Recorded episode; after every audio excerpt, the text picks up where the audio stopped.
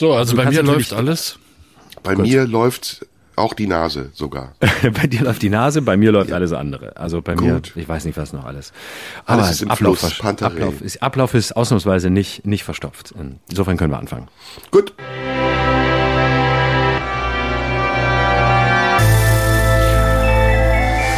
Schröder und Sumunju, der Radio 1 Podcast.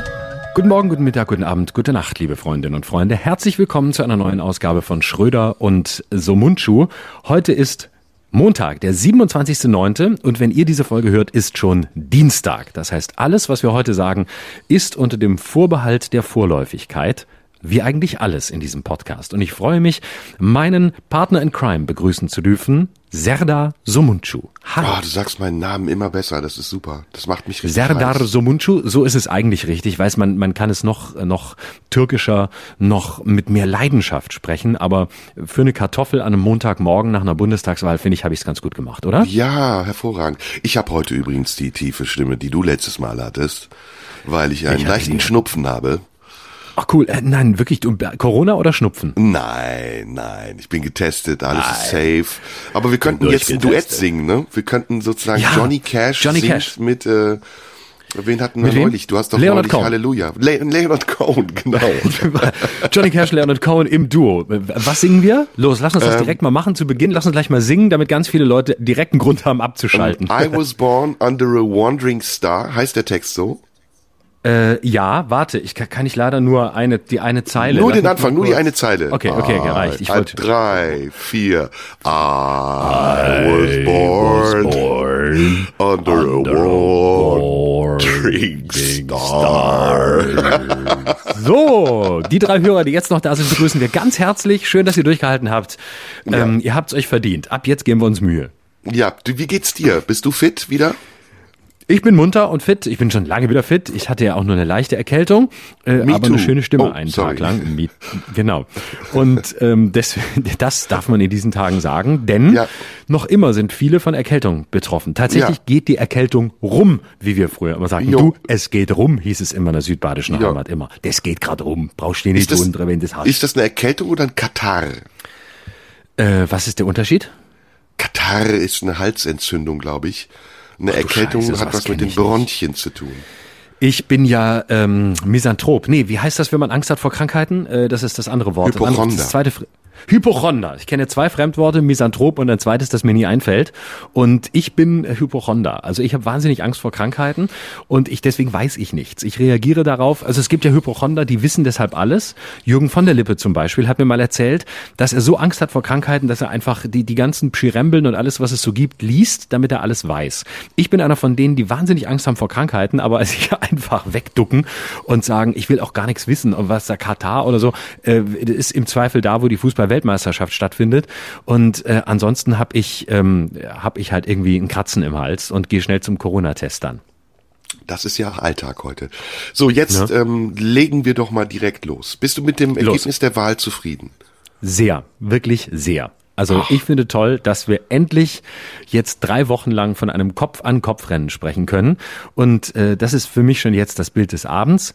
Überall Kopf-an-Kopf-Rennen, außer in Mecklenburg-Vorpommern, aber das zählt auch nicht.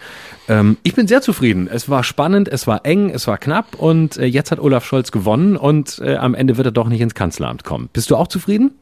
Ja, äh, äh, aus mehrerlei Gründen. Also der erste Grund ist Genugtuung, weil ich habe nämlich das Wahlergebnis der Partei, die Partei in meinem ehemaligen Wahlbezirk Friedrichshain-Kreuzberg gesehen und ähm, trotz ähm, äh, der Kanzlerkandidatur von Martin Sonneborn, den ich sehr, sehr schätze und von hier aus auch sehr lieb grüße, hat die Partei nur 5,8 Prozent im Gegensatz zu 7,2 Prozent zu mir damals erhalten, obwohl man mir gerne vorgeworfen hat, ich wäre zu faul für Wahlkampf gewesen.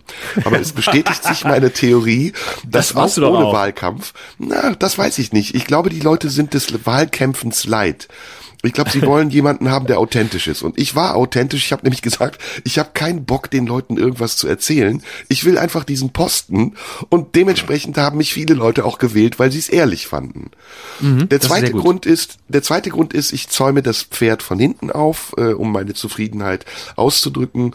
Ähm, gut, dass Baerbock nicht Kanzlerin wird, aber ähm, sie ist mir sympathischer geworden in der Niederlage.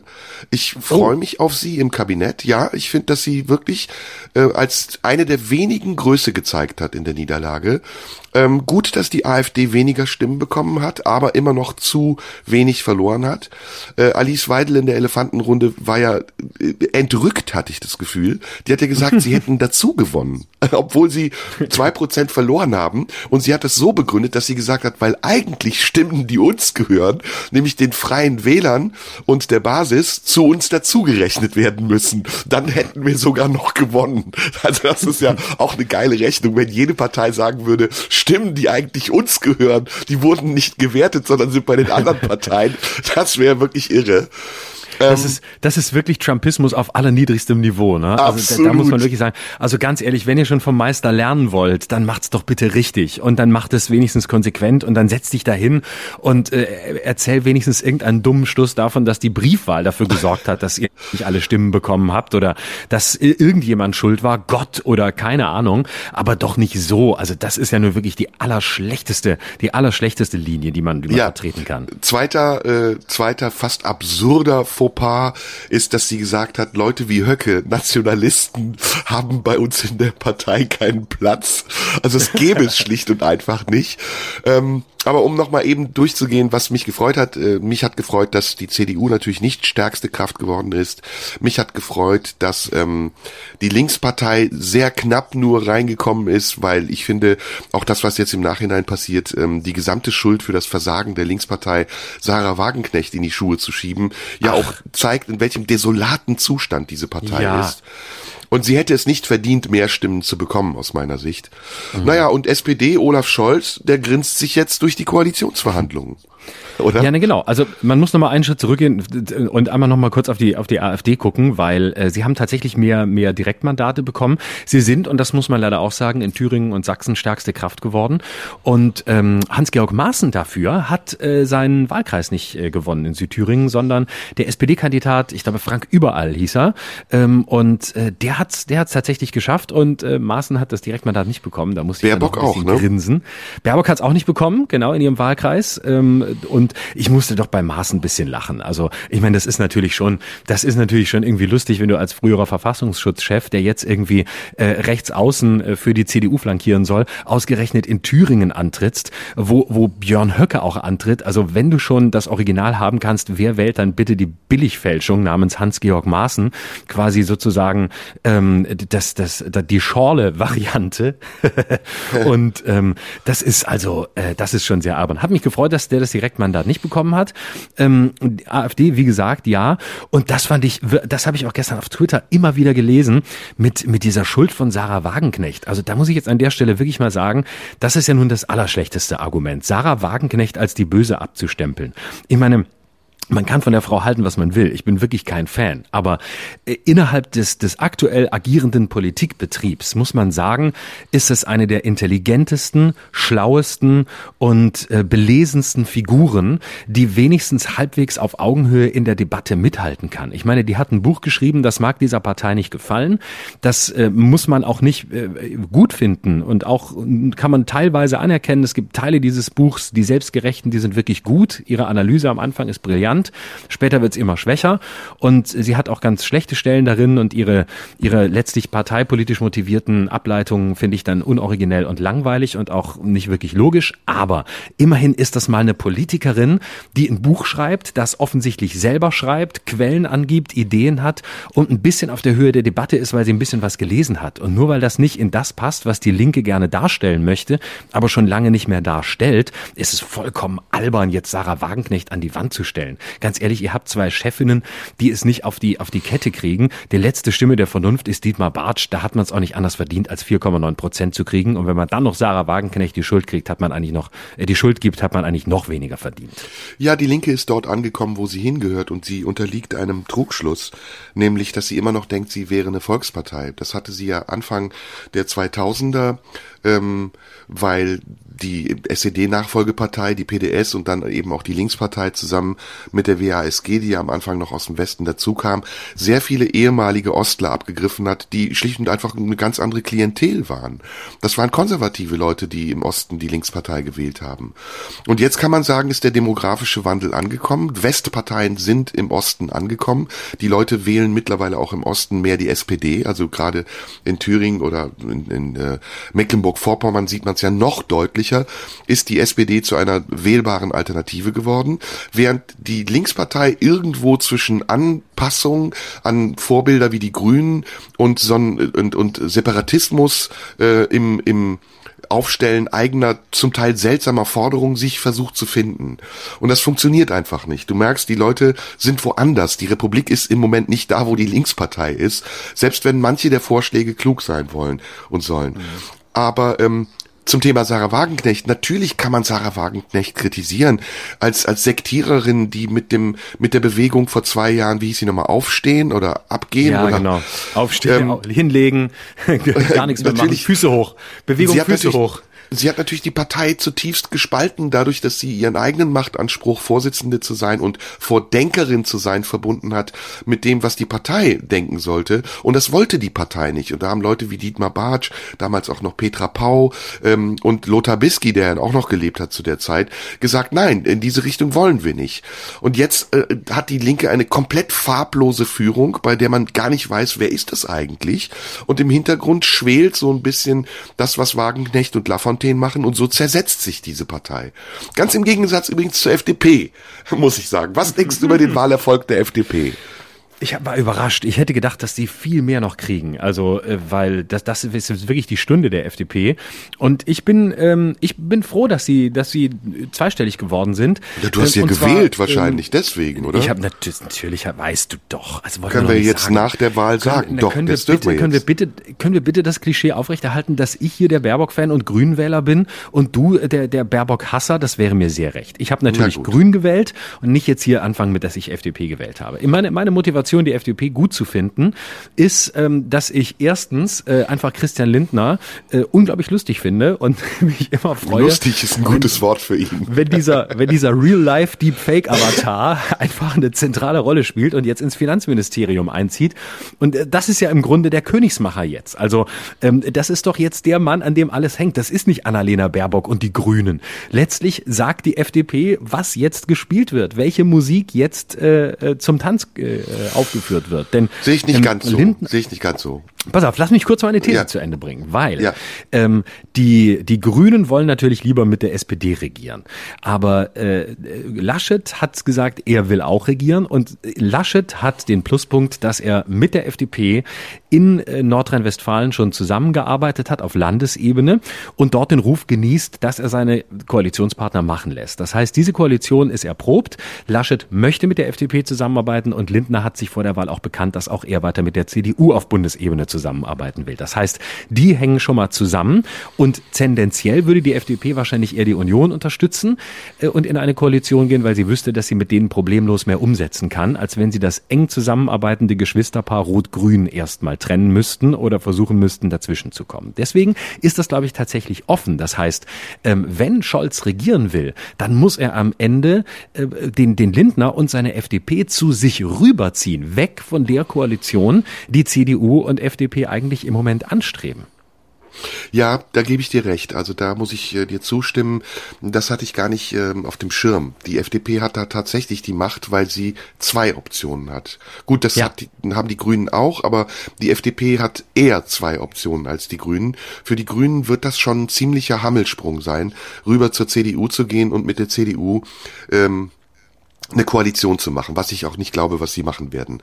Äh, ist ja noch eine Option, ne? CDU, Grüne, äh, FDP, ja. die sogenannte, was ist es? Äh, Jamaika. Kongo, Jamaika-Koalition. Jamaika. Ähm, gut, ich glaube aber, dass Lindner im letzten Moment doch erkennen wird, dass das Wählervotum klar war. Und ich finde, da muss man, äh, so wie das ja auch ähm, Borjans heute gesagt hat, akzeptieren, dass es zwar auch Mehrheiten gibt, die keine Mehrheiten sind und man Regierungen bilden kann, ohne Mehrheiten zu haben, aber dass es auch moralische Verpflichtungen gibt.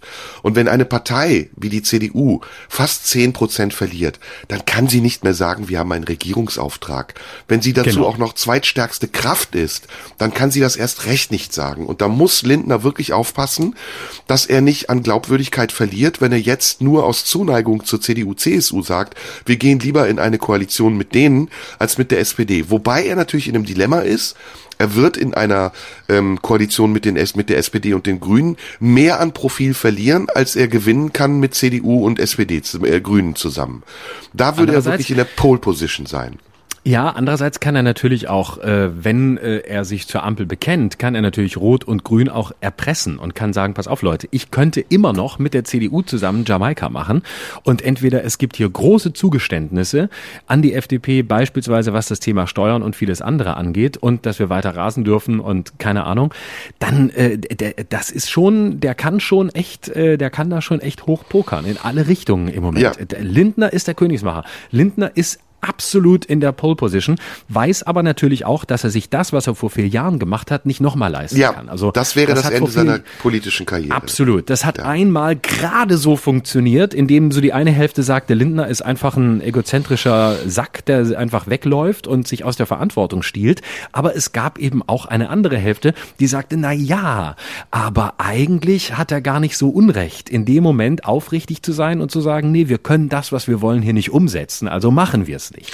Aber ein zweites Mal wird das nicht funktionieren. Jetzt darf er nicht mehr davonlaufen. Das hat er in seiner Karriere übrigens schon zu oft gemacht. Als er damals ja. Generalsekretär war und hingeschmissen hat, jetzt ist er, jetzt ist er in der Situation, Verantwortung übernehmen zu müssen. Und das wird er auch eben, weil er jetzt für sich sehr viel rausverhandeln kann. Ja, also da gibt's ja mehrere Aspekte, die ähm, ziemlich klar sind mittlerweile. Was alle ausgeschlossen haben gestern, war eine große Koalition. Die Tür ist zu. Mhm. Und mhm. Ähm, damit noch eine große Koalition überhaupt äh, zustande kommen kann, müsste es in der SPD ein Erdbeben geben. Jetzt ähm, gibt's aber im Hintergrund noch ein paar andere Dinge. Ähm, heute fängt ja das Rumoren in der CDU schon an. Kretschmer in Sachsen hat ja schon gesagt, ähm, Laschet soll seine Wahlniederlage eingestehen. Es wird in der CDU gegen Laschet auch viele Kräfte geben, die ihn daran hindern werden, überhaupt erst mit diesem Selbstbewusstsein, was er gestern noch hatte, in die Koalitionsverhandlungen zu gehen. Und ich glaube auch, dass Söder gerade ein falsches Spiel spielt. Ich glaube, der schubst den Laschet ins Verderben, weil er ganz genau weiß, ja, das ist wirklich so, der schubst den gerade ins Verderben, weil er weiß, dass er der Nächste sein wird, der dann in der CDU an die Spitze kommt. Ähm, ähm, mindestens als Kanzlerkandidat in vier Jahren. Ja, ja sag, aber das kann er sowieso. Das, das kann er sowieso. Also ich glaube, dass der, dass der Laschet auch deswegen jetzt unbedingt versuchen wird, eine Regierung zu bilden, um jeden. Sorry, Preis. wenn ich das kurz unterbreche. Sorry, aber das erinnert mich ein bisschen an Macbeth. Also Laschet gerade ja. ist wirklich wie der alte Macbeth, der, der, ähm, der hingerichtet wird von seinen politischen Feinden. Er merkt's aber nur noch nicht. Genau, genau.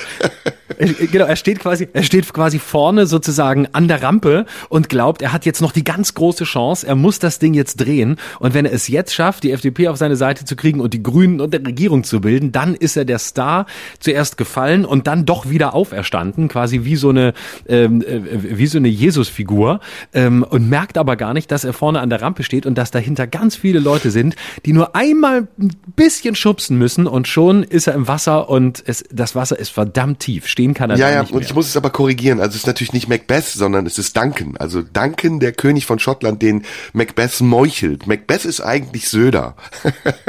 also Laschet ist der alte König sozusagen, der gemeuchelt wird von seinen Gegnern, der es aber noch nicht merkt, der so naiv ist, dass er nicht sieht, dass alle Leute schon das Messer in der Hand haben, um ihn in den Rücken genau. zu stechen. Ne? Aber ist Macbeth wirklich Söder? Ich glaube gar nicht so sehr. Ich glaube, Söder wird sich zurückziehen und kann abwarten, was passiert und sich irgendwann aus der Deckung wagen und wird wahrscheinlich in vier Jahren, Stand jetzt mit hoher Wahrscheinlichkeit sowieso Kanzlerkandidat. Ich glaube, dass diejenigen, die ihm den Dolch in den Rücken rammen wollen, andere sind. Das sind Leute wie Jens Spahn, äh, Norbert Röttgen, oh, ja, Merz. Oh ja, Also die drei, die wirklich noch eine Rechnung offen haben, die sagen, so, wir wollen es eigentlich werden und Jens Spahn hat sich an die Seite von Laschet gestellt und Röttgen äh, ist äh, wahrscheinlich im Moment in der CDU der größte Könner ähm, und äh, hat sich sehr ruhig verhalten, hat keine, hat keine alten Nummern aufgemacht, obwohl er es hätte tun können, hat sich immer inhaltlich positioniert und profiliert. Ich glaube, da ist die, da ist die große Gefahr bei den Jungs. Ja, äh, da wir gerade bei der Übersetzung von Shakespeare-Stücken auf die Politik sind, wer ist denn dann Scholz? Scholz ist auch ganz interessant, ne? Gibt es eine Shakespeare-Figur, die auf Scholz zutrifft? Also einen Gewinnertypen, der aber noch ein bisschen auf der Kippe steht und sich so selbstgewiss ist, dass er nicht merkt, dass es eigentlich noch schief gehen kann? So ein Gewinnertyp aus Versehen eigentlich, ne? Ähm, ein Gewinnertyp aus Versehen, genau. Ne? Und ein unfähiger Gewinner- Gewinnertyp. Gewinner eine Kaffeetasse ohne Kaffee. Genau, Gewinner wider Willen. Ja, Scheiße, ein hohler. Holzpfahl, ein Grinsegesicht. Jetzt habe ich Scheiße, jetzt habe ich jetzt habe ich's doch geschafft. Ganz ganz ohne die SPD. Aber wen gibt's bei Shakespeare, der ihn repräsentieren würde? Ich habe gerade überlegt, Othello, der ja seinen Leuten vertraut und dann eifersüchtig gemacht wird und dann Desdemona umbringt, das ist zu sehr Romantik. Ja, ja, nee, das das ich glaube, wir überziehen jetzt das wir überziehen den Vergleich an der Stelle. Ich glaube, da gibt's da Lass es uns bei Macbeth belassen. Lass es uns bei Oder unsere Zuhörer können uns das das schicken. Gerne. Unsere Zuhörer Instagram? können uns, genau.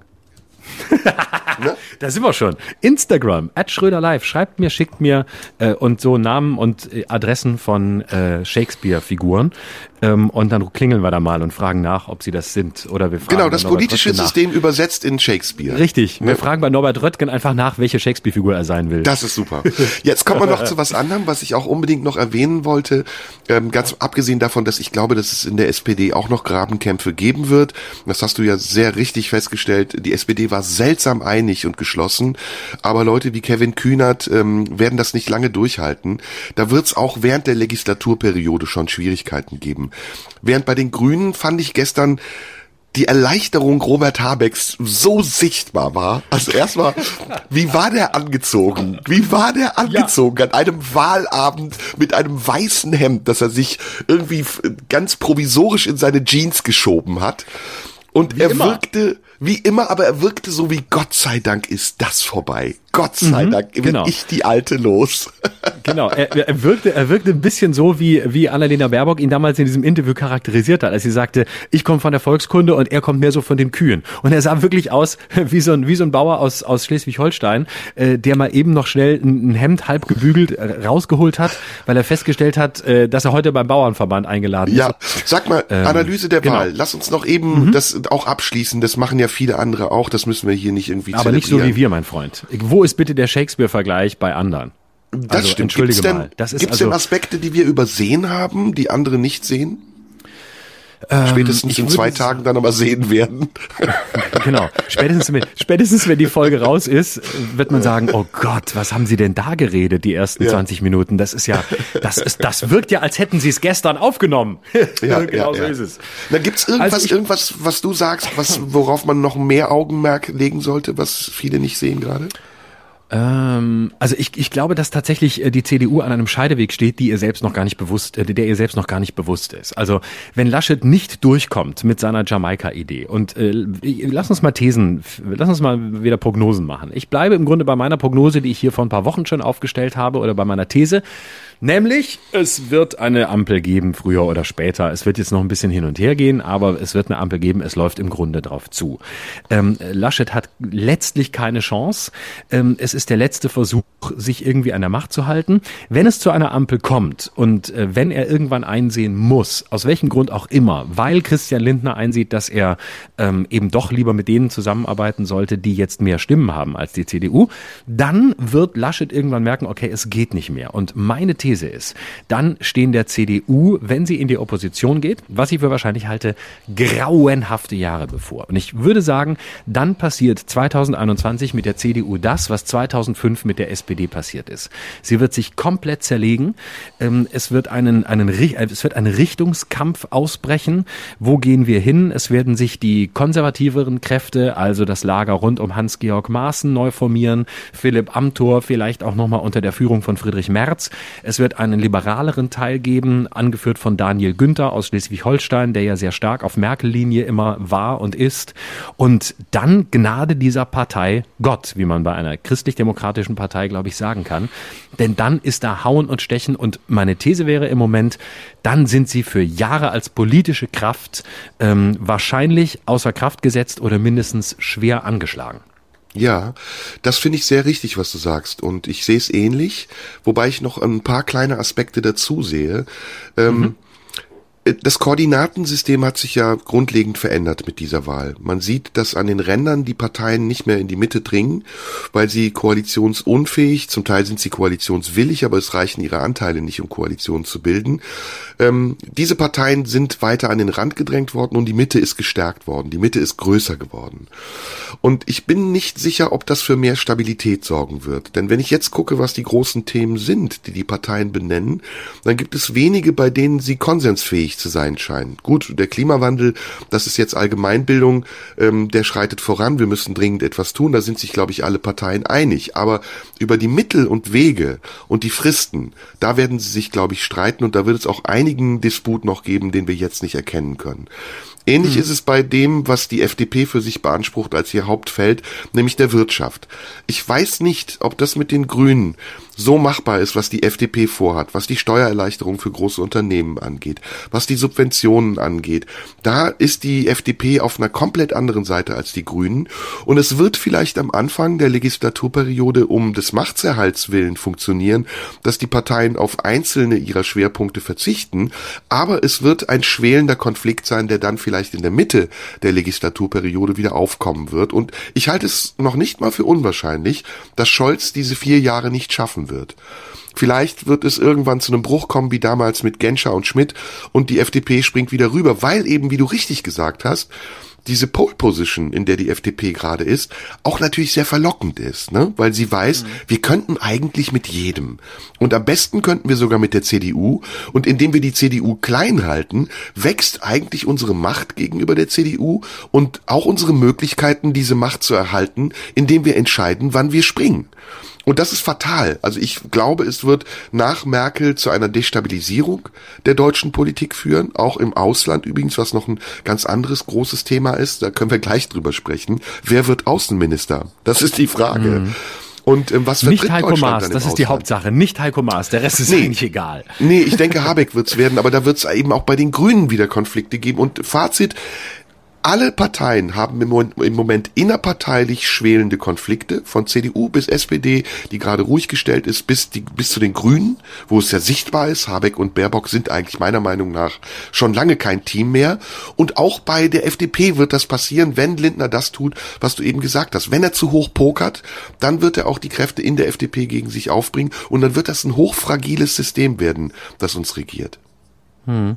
Ja, das ist äh, eine historisch total spannende Situation, äh, vor, vor der wir jetzt stehen. Und ähm, äh, ja, also ich, ich finde sehr, ich finde eigentlich sehr sympathisch, muss ich sagen, dass äh, dieses Mal FDP und Grüne direkt miteinander sprechen wollen. Das finde ich sehr gut. Das gab es nämlich vorher nie. Deswegen ist auch dieses Chaos entstanden, sondern dass die eigentlich sagen, hey, wir sprechen miteinander, wir wissen um unsere Macht, wir wissen um unsere entscheidende Position, die wir jetzt haben.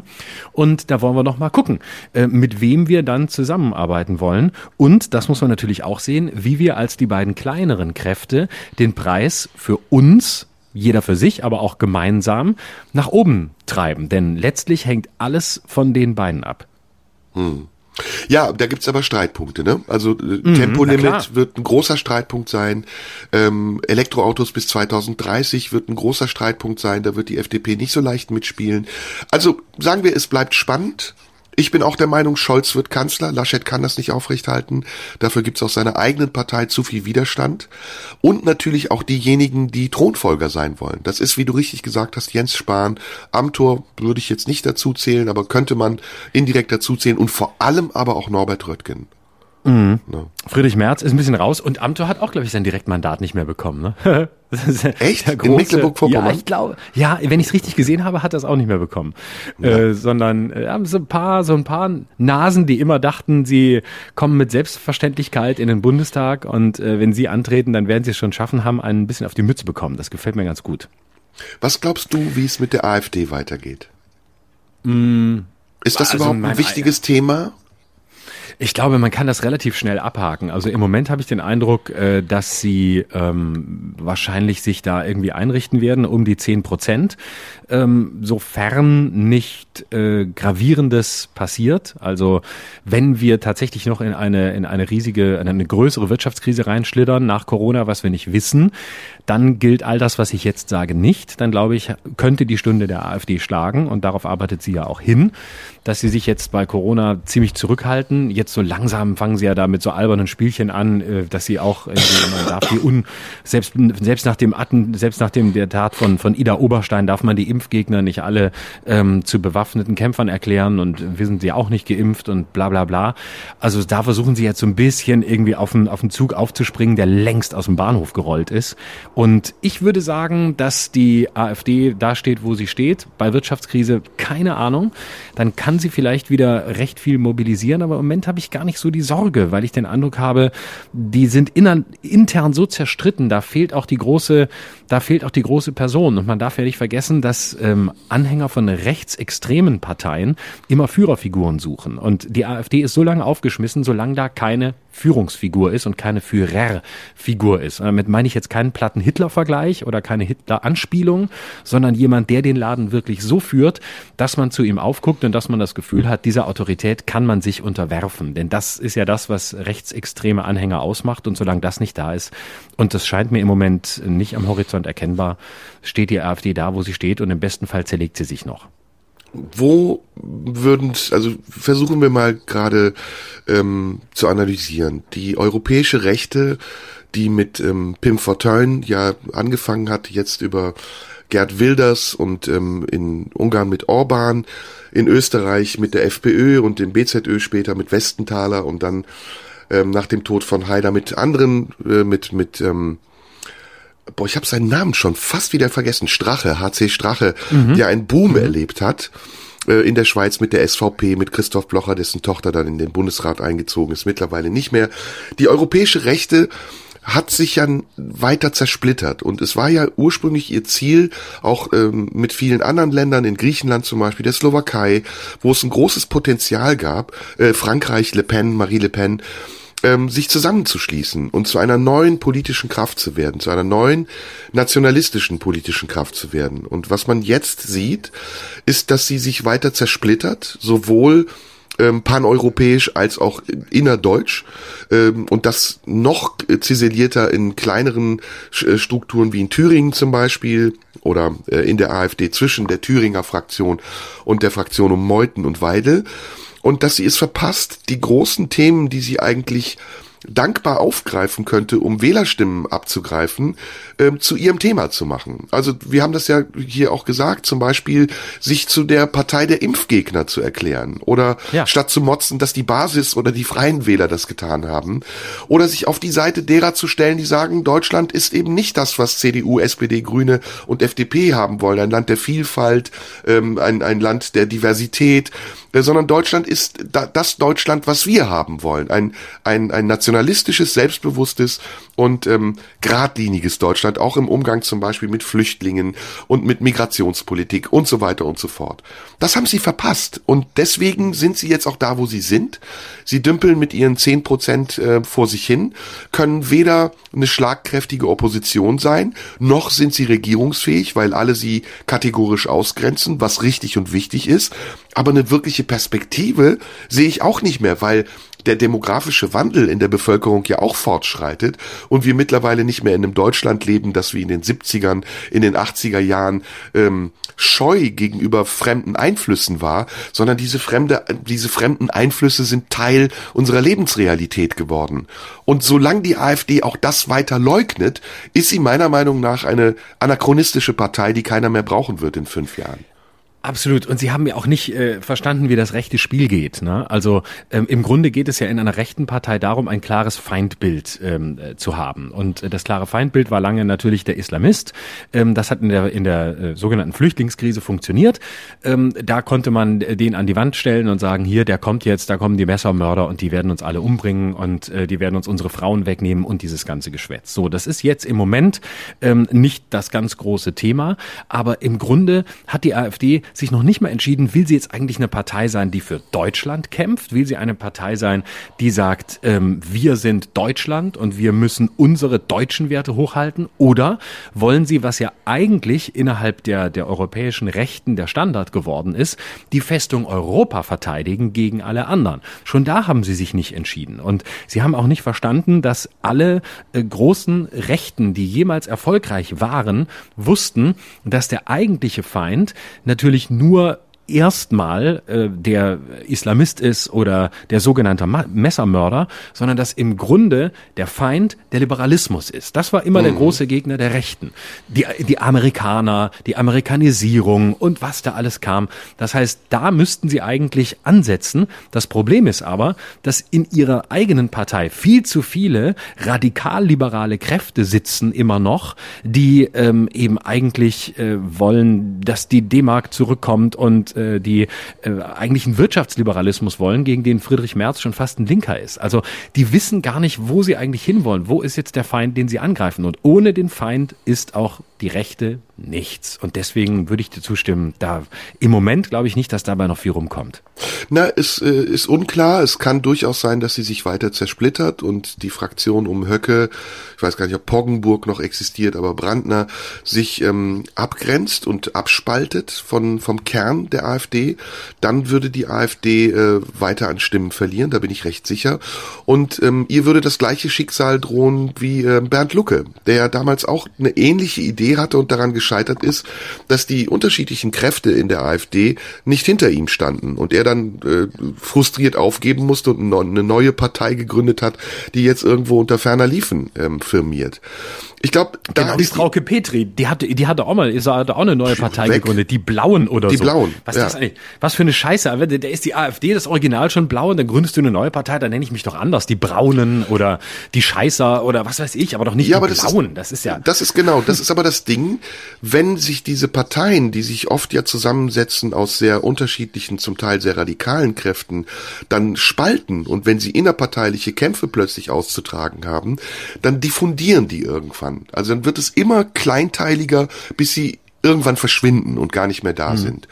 Und ich glaube, das ist jetzt ein gewagter Ausblick, aber ich glaube, das wird der AfD bevorstehen, wenn sie es nicht schafft. Und das muss Weidel und das muss auch ähm, Gauland im hohen Alter noch schaffen und Meuthen, diese Kräfte wie, wie Höcke oder die eben in der AfD gegen die AfD sehr erfolgreich übrigens agieren, aus der Partei zumindest an den Rand zu drängen oder aus der Partei zu drängen. Sonst sehe ich für die AfD in den nächsten Jahren keine Chance. Denn wie du richtig gesagt hast, erstens ist die Gesellschaft anders, in der wir leben. Und zweitens sind die Themen auch nicht mehr da, über die die AfD sprechen ja. will. Und da fällt mir gerade was, was ein, während, während du das sagst, äh, dass sie im Grunde sich immer weiter äh, zersplittern. Sie haben sich im Laufe der Zeit immer weiter radikalisiert. Lucke, Petri, ähm, dann Gauland weg, äh, dann äh, die Fraktion um Höcke, auf der anderen Seite noch Meuthen als letzte halbwegs liberale Kraft innerhalb des Koordinatensystems der AfD. Das heißt, sie haben sich immer weiter radikalisiert, zersplittert und haben im Grunde immer kleinere Zielgruppen nur noch ansprechen können. Und damit passiert eigentlich mit ihnen genau das, was sie eigentlich eigentlich ähm, selbst als rechtsextreme Kraft wollen, nämlich äh, es ist wie so ein Trichter. Ne? Also eigentlich sagt ja eine, eine rechte Partei wie auch die AfD, ähm, am Ende schließen wir alle aus. Also zuerst werden alle ausgeschlossen, die ähm, aus die muslimischen Migrationshintergrund haben. Dann wollen wir irgendwann gar keine Ausländer mehr, die nicht mehr aus Europa kommen. Irgendwann wollen wir auch keine Ausländer mehr, die ähm, aus Europa kommen. Dann ist alles nur noch deutsch, national, völkisch. Ähm, dann schließen wir danach ähm, nach sexueller Identität aus. Dann schließen wir die Diversen aus, die nicht-binären, die Schwulen, die Transen. Das heißt, bis du am Ende eben ankommst bei so einem äh, die deutsche Familie mit Mutter, Vater und ein oder zwei Kindern als einziges Lebensmodell. Das heißt, mit ihnen passiert genau das. Sie verengen sich so sehr äh, auf einen immer kleineren Kreis, wie sie das eigentlich als Ziel haben mit allen Gruppen, die sie ausschließen wollen. Ja, ja, so ist es. Und ähm, die Sturheit und Borniertheit auch der Parteiführung, die sich ja, finde ich, im Gestus und Habitus von Alice Weidel perfekt ausdrückt, die führt eben auch noch dazu, dass sie das nicht erkennen dass sie einfach auch die Zeichen der Zeit nicht erkannt haben, schlicht und einfach, ähm, um damit Wählerstimmen zu generieren, was ja für eine Partei das Wichtigste ist erstmal. Aber da sind sie mit sich selbst sehr beschäftigt und das ist für uns doch auch gut, sagen wir mal für uns Demokraten, wir sind ja eher Pseudodemokraten, aber es ist jedenfalls für uns im Moment, bewahrt uns das davor, dass die AfD in den nächsten Jahren irgendwann ja. wieder Gesprächsthema sein wird. Richtig. Und es gibt natürlich uns beiden die Chance, uns hier als Demokraten zu verkaufen und äh, unsere eigene ähm, extreme Partei langsam an den Start zu bringen und äh, selbst zu Diktatoren zu werden. Denn warum haben wir das alles so genau analysiert? Warum wissen wir das alles so genau? Weil wir natürlich genau wissen, wie man es macht und deswegen von den Fehlern der anderen lernen, um es anschließend in unserer kleinen Diktatur, die wir hier in unserem Podcast nach und nach aufbauen werden, besser zu machen. SS, die Podcast-Partei. Könnten wir machen, oder? ja. Wollen wir noch ein U dazwischen setzen, damit es nicht ganz so auffällig ist und wir noch ein paar mehr Wähler kriegen und uns nicht gleich so zerfasern wie die AfD gerade? Vielleicht SOS? Da denken ja. wir doch SOS. Oh ja, SOS. Ah nee, SUS. Ah, klingt auch gut. Auf jeden nee, Fall Alarm. SS finde ich besser. Das ist provokant. Ja? Das, das bringt uns erstmal Wählerstimmen, zwar aus dem falschen Lager, aber wie gesagt, ja. die können wir auch gebrauchen. Ist, das Lager ist doch gar nicht mehr entscheidend. Hauptsache, ähm, wir sind eine, wir sind eine Bank für die Frustrationen anderer. Darum geht's doch, wenn man politisch erfolgreich sein will. So, ich habe noch ähm, zwei Themen, die ich mit dir besprechen wollte. Du hast sicher auch noch irgendwas? Ich habe auch noch was, ja. Ich habe auch noch ein, ein größeres Thema. Aber fang du, mach du mal erst da deins und dann komme ich danach mit meinem. Gut, ich wollte mit dir heute, ich weiß gar nicht, ob das so passt, aber vielleicht machen wir es einfach und finden heraus, ob es passt, über Gefühle sprechen. Oh, Mhm. Schön. Und ich wollte dich ganz zu Anfang fragen, wie du mit deinen Gefühlen umgehst. Ob du ein Mensch bist, der seine Gefühle sehr genau wahrnimmt oder ob du Schwierigkeiten hast, sie zu äußern.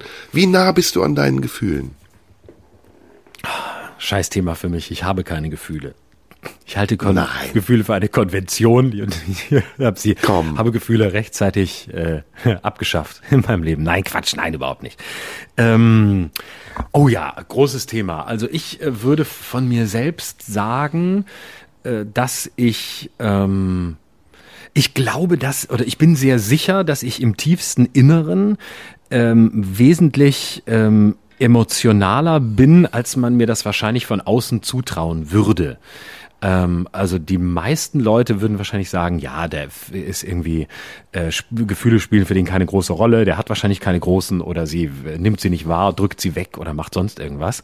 Ähm, aber äh, ich glaube ja, also ich bin auch, ich bin in meinen Entscheidungen, glaube ich, nicht so sehr von Gefühlen geleitet, aber ich ähm, habe sehr viele widerstrebende Gefühle in mir, die ich dann äh, lange hin und her wälze und versuche irgendwie zu ordnen, äh, ohne das aber zwangsläufig immer mitzuteilen. Ähm, weil ich in der Mitteilung dann tatsächlich ähm, recht äh, große Hemmungen habe, das zu tun, weil ich irgendwie so groß geworden bin ähm, mit der Prämisse, Gefühle zeigen heißt Schwäche zeigen und Schwäche zeigen heißt in anderen Stärke provozieren und damit im Zweifel unterlegen sein. Das ist so ein bisschen meine Genese, was Gefühle angeht. Das ist so die, die, die Welt, aus der ich komme. Deswegen, glaube ich, mache ich viele Gefühle zunächst mit mir selbst aus, nehme sie aber sehr genau wahr, nehme auch vieles sehr früh wahr und stelle erst später fest, dass ich mit meiner Wahrnehmung richtig lag, obwohl ich sie mir vielleicht ausgeredet habe und ähm, nehme das wahr, aber in der Kommunikation, glaube ich, würden viele Menschen aus meinem Umfeld sagen, hapert's manchmal, aber nicht immer. Ist besser geworden. ja, mich gebessert. Ja, ja. Wie ist bei dir? Ja, ja ähm, bei mir ist es so, ähm, ich habe dieses Thema jetzt gar nicht so persönlich ähm, aufarbeiten wollen, aber wir mhm. können auch gerne über das Persönliche sprechen. Ich habe tatsächlich im Laufe der Jahre erst lernen müssen, mit meinen Gefühlen umzugehen oder sie überhaupt erst zu erkennen.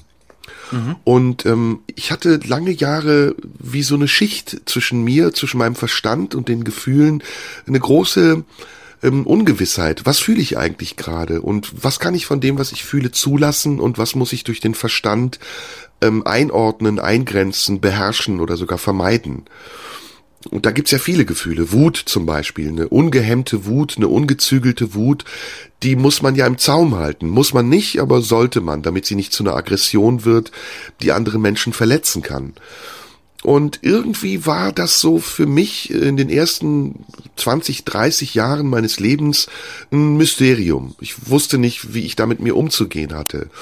Und ich habe dann gemerkt, je älter ich wurde, und je erfahrener auch ich im Umgang mit mir selbst wurde, dass ich an Angst verloren habe, mich meinen Gefühlen zu stellen und diese Gefühle als Teil von mir akzeptiert habe und gelernt habe, mit diesem Teil umzugehen. Und äh, bis zum heutigen Tage ist das so geblieben. Also ich kann mittlerweile relativ gut einordnen, was ein Gefühl ist, wie es entsteht und wie ich damit umzugehen habe. Aber manchmal sind ja Gefühle auch sehr bunt gemischt und es ist nicht ein eindeutiges Gefühl, sondern man ist irgendwie zu einem kleinen Teil gekränkt und zu einem anderen Teil ist man doch sehnsüchtig und zu einem anderen Teil will man vielleicht ähm, stolz bleiben. Also da gibt's ganz viele unterschiedliche Kombinationen und ich würde sagen, ich habe mittlerweile einen ganz guten Draht zu mich, äh, zu mir und meinen Gefühlen. Hm.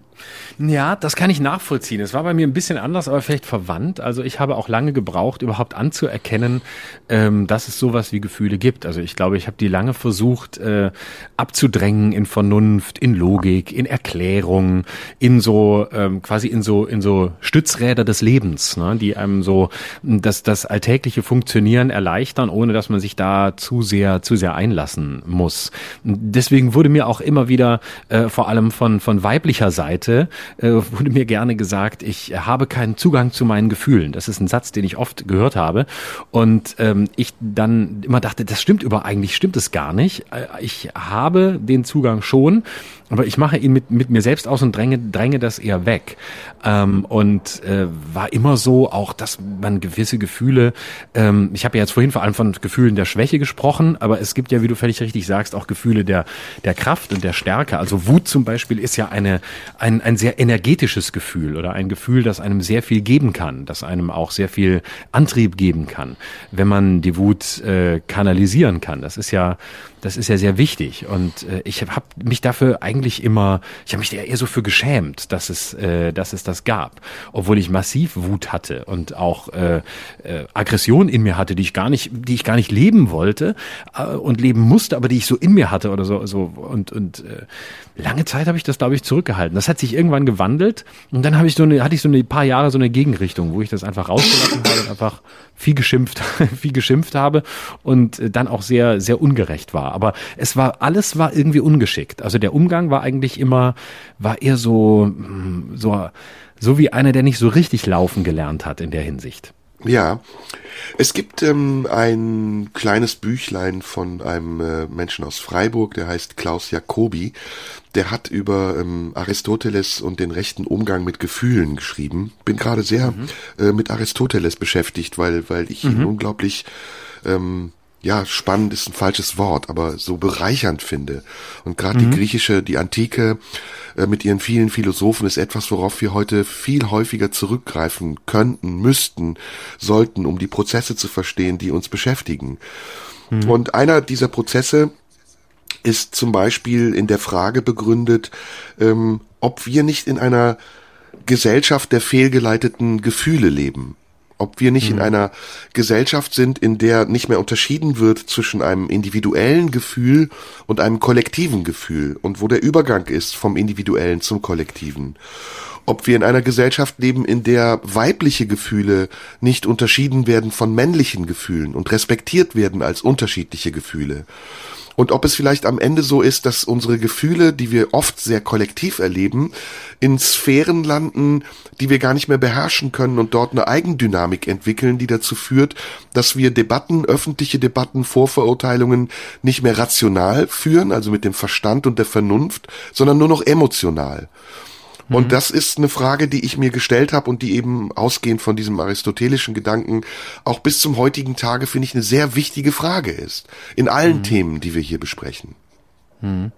Weil eigentlich kann man ja diagnostizieren, dass wir in einer Zeit leben, die eigentlich das, das Gefühl überbetont und die ähm, fast das Gefühl zu einer Art Gesetz macht. Also ähm, der Satz, äh, ich habe das Gefühl das oder ähm, ich fühle mich dabei so und so, ist ja im Grunde ähm, ein Garant um äh, jedes Argument im Zweifel zu ersetzen. Das heißt nicht, dass alle, die mit Gefühlen argumentieren, das im Sinn haben oder das Ziel haben oder äh, nicht in der Lage sind, vernünftig oder rational zu argumentieren.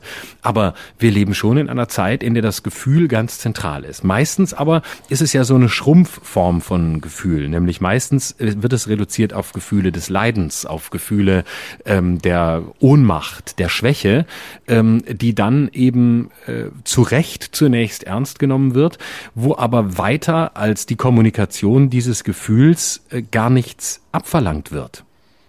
Ja, äh, es wird aber auch banalisiert, ne? dadurch, dass, das, dass der Begriff des Fühlens zu etwas sehr Gewöhnlichem wird, was gar nicht mehr einen Bezug hat auch zu der zu dem Kontext und der Person, die dieses Gefühl hat. Also ich sage das jetzt, weil mir ein Beispiel in den Kopf kommt, nämlich ein Fußballspiel. Der Reporter steht am Spielfeldrand, der Spieler schießt ein Tor und der Reporter fragt anschließend, was haben Sie gefühlt, als Sie das Tor geschossen haben? Also vollkommene ähm, inflationärer Umgang mit Gefühlen ja. und eine Banalisierung, auf die der Fußballer ja. gar keine Antwort geben kann, weil er ja. sagen müsste, wie habe ich mich eigentlich heute Morgen vor dem Spiel gefühlt und was ist passiert während des Spiels und was ist in dem Moment zustande gekommen, als ich dann das Tor geschossen habe und wie fühle ich mich eigentlich jetzt, wo sie mir diese dumme Frage stellen. Ja, ne? und ganz ehrlich, das war doch wirklich im, im, im, im Grundkurs Journalismus wirklich das Erste, was du am ersten Tag gelernt hast. Die dümmste Frage, die du jemandem stellen kannst, insbesondere einem Sportler ist nach dem Spiel, wie fühlen Sie sich jetzt? Was Horror. ist das für eine blöde Frage? Horror. Wie soll Und es war gestern auch so. Und es war gestern ja, auch genau. so, dass bei den Wahlsendungen Politiker gefragt werden, wie sie sich fühlen. Das ist eine ganz unemotionale Angelegenheit, die da stattfindet. Und das Total. Gefühl hat da meiner Meinung nach auch nichts zu suchen. Und diese Nein. Frage ist eine Frechheit. Das ist absolute Scheiße. Es ist ja, wie wenn man uns fragen würde nach einer Show, äh, so, wie fühlen Sie sich jetzt? Ja, ja ich fühle mich, ja. wie ich mich nach einer Show fühle. Ich ja. kann dann sagen, Oder das heute geht Sie gut. An. Ich, Genau, oder ich aber äh, ich habe da keine großen Gefühle. Und so wie ein Fußballer wahrscheinlich auch keine großen Gefühle hat, es sei denn, er wird gerade ist wird gerade Weltmeister oder so. Ja, dann vielleicht, aber ansonsten macht er seinen Job und sagt dann nach dem Spiel, genau wie wir, wenn wir von der Bühne gehen, ja, keine Ahnung, heute war ich sehr fit oder äh, heute war ich sehr schnell oder heute war ich unzufrieden mit mir ähm, und äh, habe vielleicht nicht nicht so reagiert, wie ich wollte oder ähm, ich irgendwas hat mir wehgetan im Bein oder ähm, heute war der Gegner besonders gut, aber das sind ja alles schon das sind ja alles schon äh, Dinge, die auf einer analytischen Ebene verhandelt werden ja. und eben nicht auf einer gefühlsmäßigen, weil ja. gefühlsmäßig, ja, das ist halt äh, I fucking made my job, hoffentlich. Wenn der, ich ja. immer übermannt wäre von Gefühlen, da wäre ich im falschen Beruf, als Fußballer genau wie wir. Ja, und deswegen glaube ich, ähm, dass dieses Thema total wichtig ist, weil wir brauchen eigentlich wieder eine Rückführung der Gefühle dorthin, wo sie hingehören. Und ich finde, es gibt ganz viele Bereiche in denen Gefühle nichts zu suchen haben. Ich finde mhm. zum Beispiel ähm, in der in der Juristik, in der Rechtswissenschaft haben Gefühle nichts zu suchen. Es ja. reicht nicht zu sagen, ich habe das Gefühl, jemand hätte ein Verbrechen begangen, sondern es geht da um Beweise, es geht um eine Anklage und am Ende geht es um ein Urteil. Und damit hat sich das Ganze. So gibt's auch andere Bereiche, auch beim Sport zum Beispiel. Oder äh, keine Ahnung, es gibt viele Bereiche, in denen man sagen muss, hier muss das Gefühl, übrigens auch das kollektive Gefühl, was sich ja mittlerweile durch äh, Medien potenzieren kann, wieder dorthin zurückgeführt werden, wo es hingehört, nämlich zum Individuum und nicht in den Bereich der Öffentlichkeit, indem man es zur Grundlage öffentlicher Debatten macht. Genau, es ist eigentlich etwas sehr Privates, ähm, womit, wo man es erstens in erster Linie lassen sollte. Und wenn es den öffentlichen Raum betritt, dann sollte man sehr, sehr vorsichtig und sehr differenziert damit umgehen und ähm, wirklich eine, eine Sprache finden, die äh, Gefühle ausdrücken kann. Das ist ja das Nächste. Also das, was wir häufig, wenn wir im öffentlichen Raum über Gefühle reden und über ihre Bedeutung, dann ist das ja, äh, ja so eine, so eine Vulgarisierung dessen, was Gefühl eigentlich ist, weil äh, jeder hat ein Gefühl, äußert es und dann ist man entweder mitleidig, äh, was sowieso das, die, die schlimmste Reaktion ist, Mitleid, wenn schon dann bitte mit Gefühl, aber nicht mit Leid, oder äh, man echauffiert sich, dann kocht es sich hoch und alle sind, äh, alle sind am Ende wütend darüber, dass die anderen wütend sind und diese Wut äußern. Das ist alles nicht, nicht produktiv. Spannend wäre ja mal wirklich. Ja, und es ist vor allen Dingen nicht sachlich, ne? Es ist nicht Richtig. sachlich. Und die Frage ist ja, gibt es eine Sprache des Gefühls, ähm, die für den öffentlichen Raum bestimmt wäre, die den widerstreitenden Gefühlen, die in uns allen sind, es ist ja in uns allen unendlich viel, was parallel läuft, was widersprüchlich ist, was nicht zusammenpasst, Gefühle des Zorns, der Abneigung, der Zuneigung, Wünsche nach Nähe, Wünsche nach Abstand, Wünsche nach beidem. Manchmal weiß man selbst nicht, was man eigentlich genau gerade will oder was, was, äh, was für ein Gefühl gerade gerade dominiert und es ist alles durcheinander. Und das ist ja eigentlich Gefühl, also das, das ganze Chaos, das Gefühle in einem selbst auslösen können, schon im Alltäglichen. Und dafür eine Sprache zu finden und dafür eine Haltung zu finden, das wäre eigentlich eine, eine, eine Aufgabe. Und zwar dann eine, eine Sprache, die, die frei ist von, von Anklage, Vorwurf oder Beleidigung oder selbstbeleidigtem Zurückziehen. Ich komme noch mal auf das Sachliche. Ähm, ich habe das Gefühl, dass ganz viele Menschen mittlerweile, dadurch, dass wir in einem viel größeren Kollektiv leben, als wir das noch vor 20 Jahren vor, nicht Erfindung, aber Verbreitung des Internets getan haben, dass ganz viele Leute versäumen, sich selbst und seine eigenen Motive zu erkennen und einzuordnen, bevor sie sich in anderen Dingen wiedererkennen. Und dadurch so eine Art Projektion entsteht, die eine eine ganz fatale Energie erzeugt. Nämlich, dass man relativ schnell glaubt, mit vielen anderen Gleichgesinnten in einer Gruppe zu sein und aus diesem Gedanken heraus in der Mehrheit zu sein, eine bestimmte Handlungsberechtigung sich zieht. Und das wird oft sehr ungerecht und führt dazu, dass wir nicht mehr sachlich miteinander umgehen. Und das ist etwas, ähm, was ja in den letzten Monaten, in den letzten Jahren immer wieder Gegenstand auch vieler Diskussionen ist und übrigens auch von Armin Laschet gestern in der ähm, Runde geäußert wurde, dass wir in Deutschland wieder respektvollen Umgang brauchen. Das haben ja selbst die politischen Parteien erkannt, dass es sehr viel mit respektvollem Umgang zu tun hat, dass man andere auch mal gelten lässt und nicht seine eigene Befindlichkeit zum Maßstab aller Dinge sagt und dann andere einfach überfährt und sagt, so ist es nun mal. Es gibt keine andere Alternative. Und das hat den Ursprung tatsächlich damit äh, darin, dass wir unsere Gefühle, ich sag's mal simpel, zu wichtig nehmen. In ja. der Öffentlichkeit zu wichtig nehmen ich habe auch immer äh, mich, ich habe da auch selber ein ganz, ganz äh, ambivalentes Verhältnis dazu, weil ich immer selbst auch den Eindruck habe, ich möchte eigentlich die Welt mit meinen Gefühlen gar nicht so äh, belasten, belatschern. Das ist doch alles, das ist, äh, kann doch in mir stattfinden. Das kann ich doch mit den Leuten, äh, die, die, mit denen ich privat zu tun habe, klären. Aber ich möchte nicht die Welt mit, mit meinen Gefühlen äh, zu sülzen, voll labern, was auch immer. Das ist doch. Äh, ich, ja, jetzt kommt das Geilste. Unentschiedenheiten reden, aber ja. Entschuldige, jetzt kommt das Allergeilste. Jetzt ist es nicht nur so, dass manche oder viele Menschen, zu viele Menschen, ihre Gefühle, ihre Befindlichkeiten zum Maßstab ihres Handelns, aber auch zum Maßstab des Handelns der anderen machen, sondern sie verlangen auch, dass ihre Gefühle nicht verletzt werden. Ja, also äh, und, und machen das sozusagen zum Urteil über richtig und falsch und zum Zentrum eines Weltbildes, in dem es nur schwarz und weiß, richtig und falsch gegen mich und für mich gibt. Und mhm. das ist natürlich dann eine absolute Sackgasse, in die man gerät, weil, das hatten wir schon oft gesagt, jeder jederzeit ein Gefühl haben kann, dass man verletzen kann. Und ja, es natürlich. aber genauso viele andere Menschen gibt, deren Gefühle in dem Moment nicht verletzt werden und sie vielleicht gerade deswegen verletzt sich fühlen, weil jemand anderes ihnen sagt, er würde sich mehr verletzt fühlen. Also eine ja. Hierarchie des Verletztseins sozusagen über den Wert ihres Gefühls herstellen.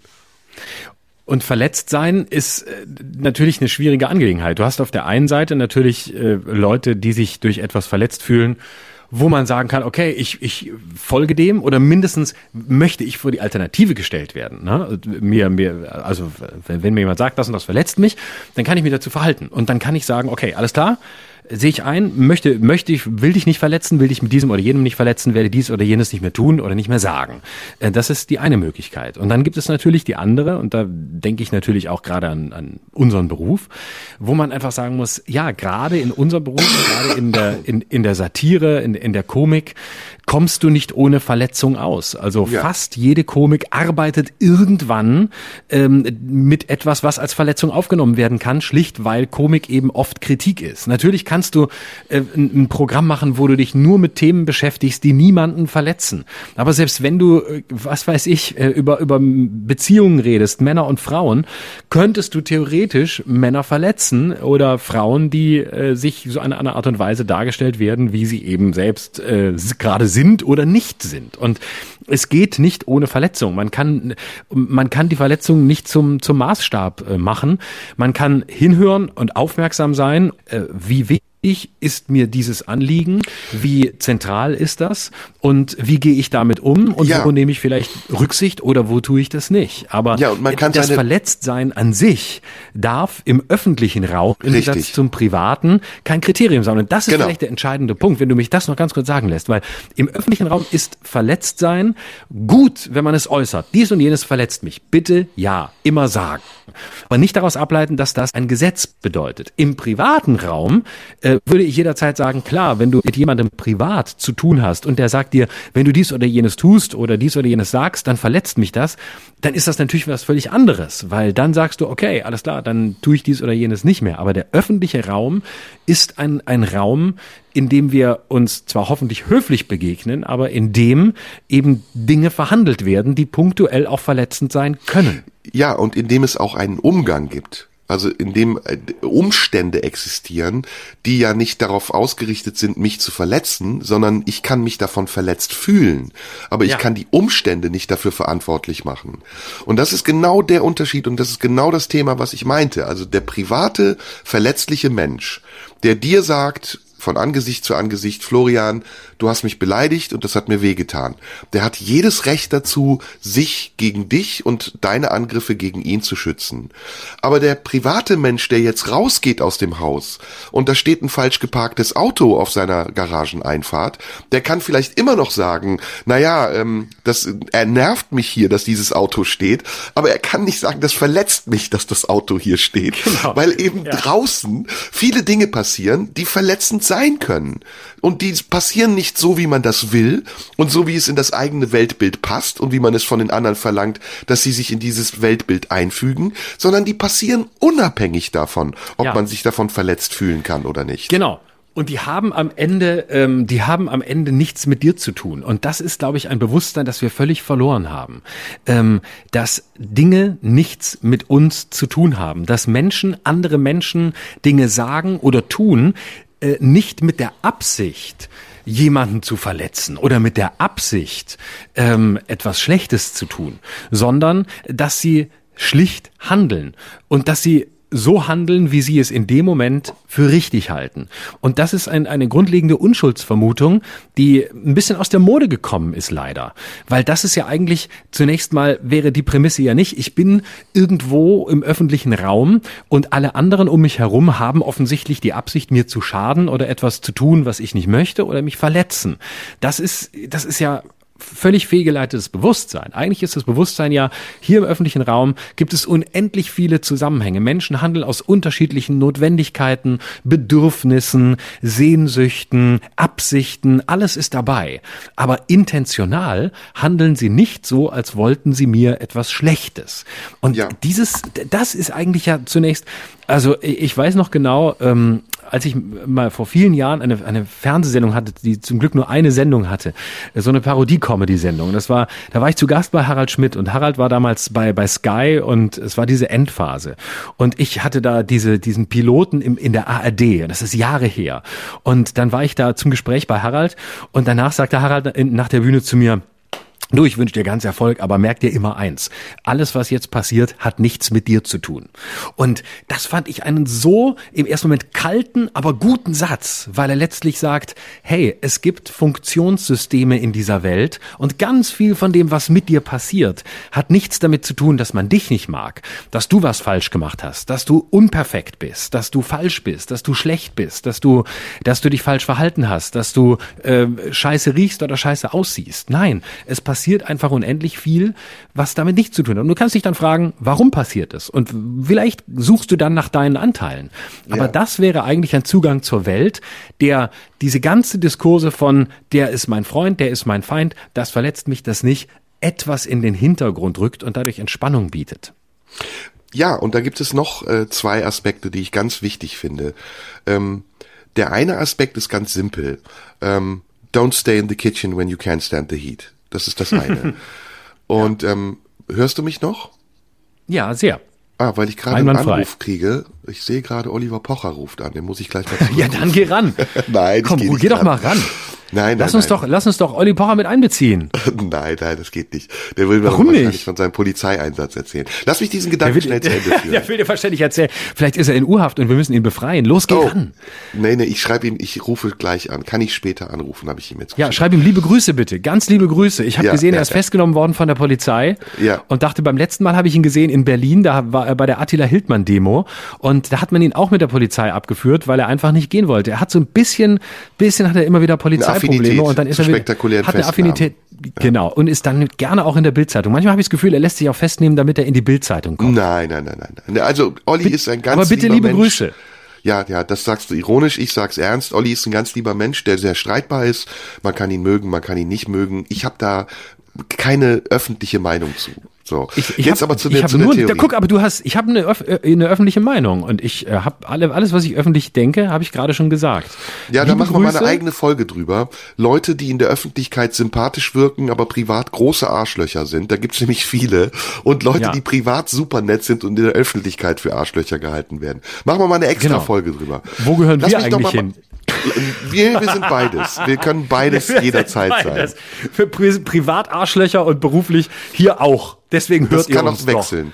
Doch. Ihr also pass Säcke. auf, ich will die Theorie noch mal kurz aufgreifen, weil ich sie ganz spannend fand. Uh, don't stay in the Okay. kitchen when you can't stand the heat. Jetzt gibt es natürlich auch Ja. Leute, die gehen absichtlich, die, äh, also sei nicht in der Küche, wenn du die Hitze nicht erträgst. Jetzt gibt's Genau. Leute, die gehen absichtlich in Minenfelder oder in, Mhm. in Schusslinien hinein und wundern sich dann, wenn sie getroffen werden. Mhm. Und das ist natürlich äh, absurd, weil es gibt so viele Dinge, die auf der Welt passieren tagtäglich, dass du ja auch einen gewissen Selbstschutz entwickeln musst, wenn du schon weißt, dass du ein sehr empfindlicher Mensch bist oder sehr schnell auch verletzt sein kannst. Also es wäre die simpelste Reaktion, die man hat, wenn man weiß, okay, da ist es gefährlich, da werden Dinge gesagt, da herrscht ein Tonfall, da werden vielleicht Dinge sogar behauptet und entstehen Stimmungen, die mir wehtun können, dass man dann sagt, na, das meide ich doch lieber. Ähm, es gibt dieses Buch, von dem ich dir mal erzählt habe, nämlich von Terry Warner. Das ist ein ähm, amerikanischer Soziologe und ähm, Psychologe. Der beschreibt, dass ein Großteil unserer menschlichen Gefühle und Empfindungen von Verletztheit und von ähm, Empfindsamkeit damit zu tun haben, Entschuldige, dass wir die Verantwortung für unsere Gefühle und das Entstehen dieser Gefühle den anderen in die Schuhe schieben. Also, dass wir sagen, der hat dafür gesorgt, dass ich mich nicht gut fühle. Der ist schuld, dass ich verletzt wurde. Dabei könnte man ja auch sagen, ich bin unverletzlich. Niemand, den ich nicht kenne, vermag es, mich zu verletzen, weil ich eine Integrität habe, die unantastbar ist. Und das ist, glaube ich, das, wohin wir müssen. mal Also, einen ähm, Bonbon hier nehmen. bitte mach das. Das ist ja fürchterlich heute. Einziges, sonst atmest du immer lauter, als ich spreche. Heute hustest du lauter, als du sonst atmest. Und das muss man erstmal hinkriegen. Ja? Oh Mann. So, erzähl. Ah, so sympathisch. Und dann wundern wir uns, warum uns nur Männer hören, die mit uns abhusten. Männer kurz oberen, der oberen kratzen Altersklasse. Ja, mach das. Kratzen und an den Fingern riechen. Ah. Ja, wunderbar. Wie Yogi Löw. Und dann noch Nivea drauf. Oh Gott, oh Gott, oh Gott. Das ist mein Corona-Test übrigens, ne? Corona-Schnelltest. Sack, kratzen, Finger riechen. Wenn du nichts mehr Mhm. Siehst du bist siehst du entweder sauber oder noch? hast Corona. In zwei Minuten wieder alles Es zerstört. ging, es ging bergab in dem Moment, in dem Olli Pocher angerufen hat. Da ist diese Olli Pocher Energie auf uns Ja. rübergesprungen. Das haben wir Er jetzt davon. uns inspiriert. Aber mein Gedanke ist auch flöten gegangen, ist ja auch egal. Die Nee, anderen sind nee, verantwortlich nee. für die eigenen Befindlichkeiten. Genau, und das sind sie natürlich nicht. Und in dem Moment, und das war eigentlich der Anschluss, ähm, den ich an dieser Stelle finden wollte, äh, natürlich sind die anderen dafür, dafür nicht verantwortlich. Es ist ja Nee, auch, das sage ich ja man auch, Gibt aber das ja auch macht in dem man Moment, oft. Ne, Genau, und die Frage ist ja auch immer, wie viel Macht gebe ich eigentlich anderen über mich Genau. selbst? Ja?